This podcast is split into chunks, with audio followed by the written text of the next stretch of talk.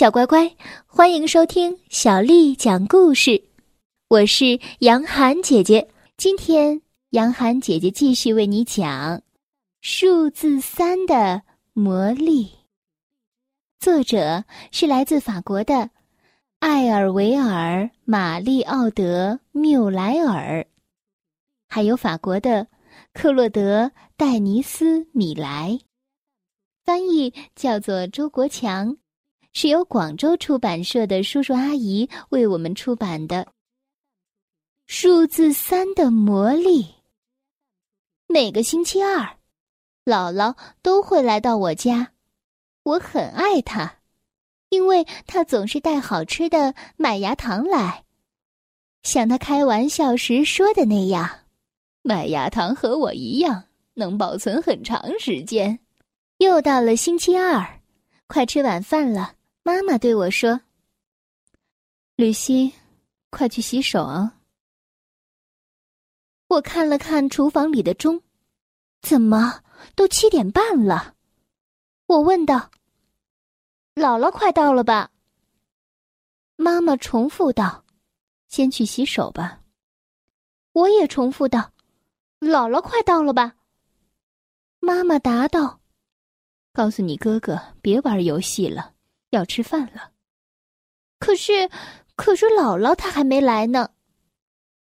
妈妈根本没有回答我的问题，却对我说：“她不在这儿，就是说她还没来。”不过，我看到她眼睛里有一种可怕的东西，像清晨河流上的浓雾，那是泪水的浓雾。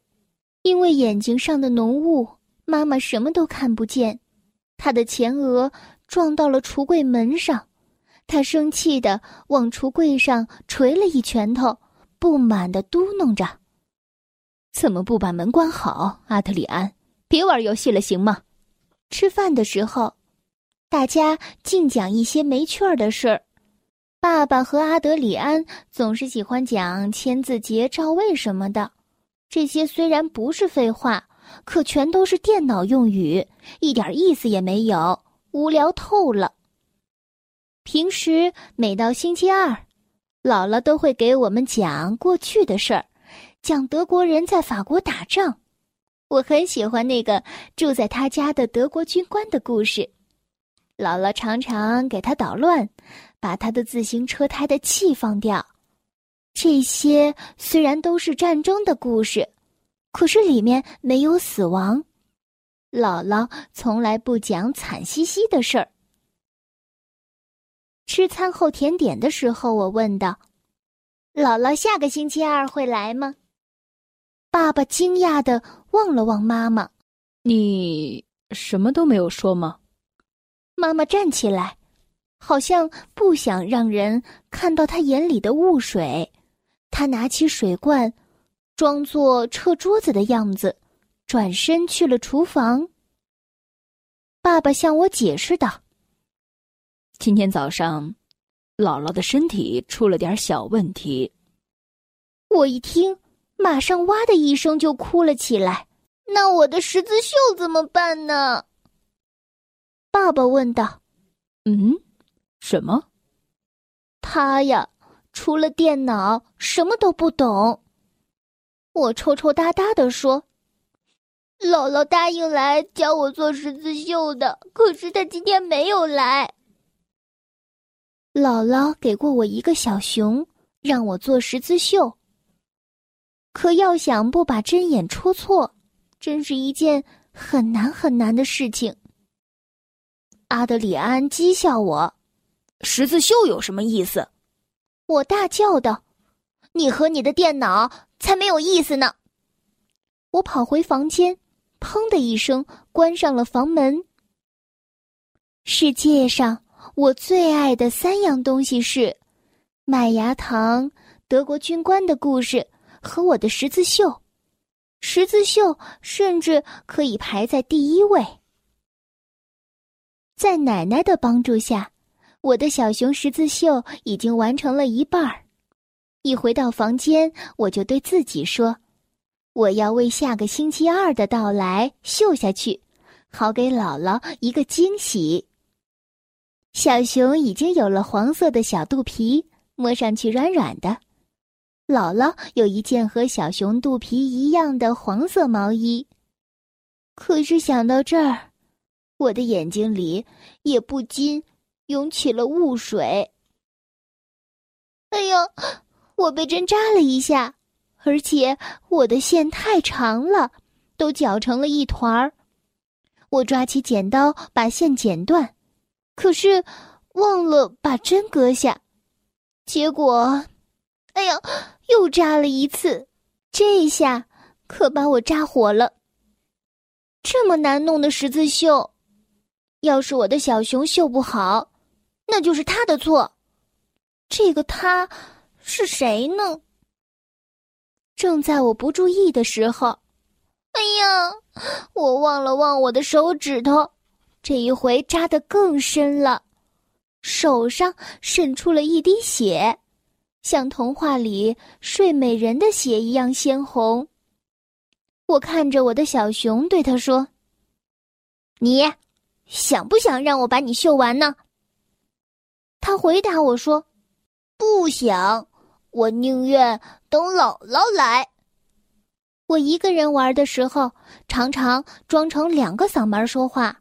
而且会把小熊的声音装得很可爱，因为那是个熊宝宝。他问我：“今晚你还把我放在床头吗？”这时，妈妈走进房间，我停下了和小熊的游戏。九点半了，该睡觉了。我看了一眼闹钟，不是九点三十三分。明天会好些的。谁明天会好些呢？我哼了哼鼻子，拿一条手绢啊！阿嚏阿嚏！我每次打喷嚏都要连打两个。阿嚏！这次我打了三个。称心如意，妈妈这样说。我们对望了一眼，我们有一个共同的愿望。可是，谁也没说出来。愿望，只有在不说出来的时候，才会实现。晚上躺在床上，我想，我的手指头被扎了三次，我连打了三个喷嚏。小熊对我说：“那时在闹钟上显示的是九点三十三分，三。”一个有魔力的数字，我决定从明天起干什么都来三下。可是我不能告诉你为什么。魔法只有在非常隐秘的情况之下才能实现哦，小乖乖。今天的故事就为你讲到这儿了。如果你想听到更多的中文或者是英文的原版故事，欢迎添加小丽的微信公众账号“爱读童书”。妈妈小丽，接下来又到了我们读诗的时间了。今天为你读的是《莲花坞》，作者王维。莲花坞，王维。日日采莲去，洲长多暮归。弄篙莫溅水，畏湿红莲衣。莲花坞，王维。日日采莲去，洲长多暮归。弄篙莫溅水，为师红莲衣。莲花坞，王维。日日采莲去，洲长多暮归。弄篙莫溅水，为师红莲衣。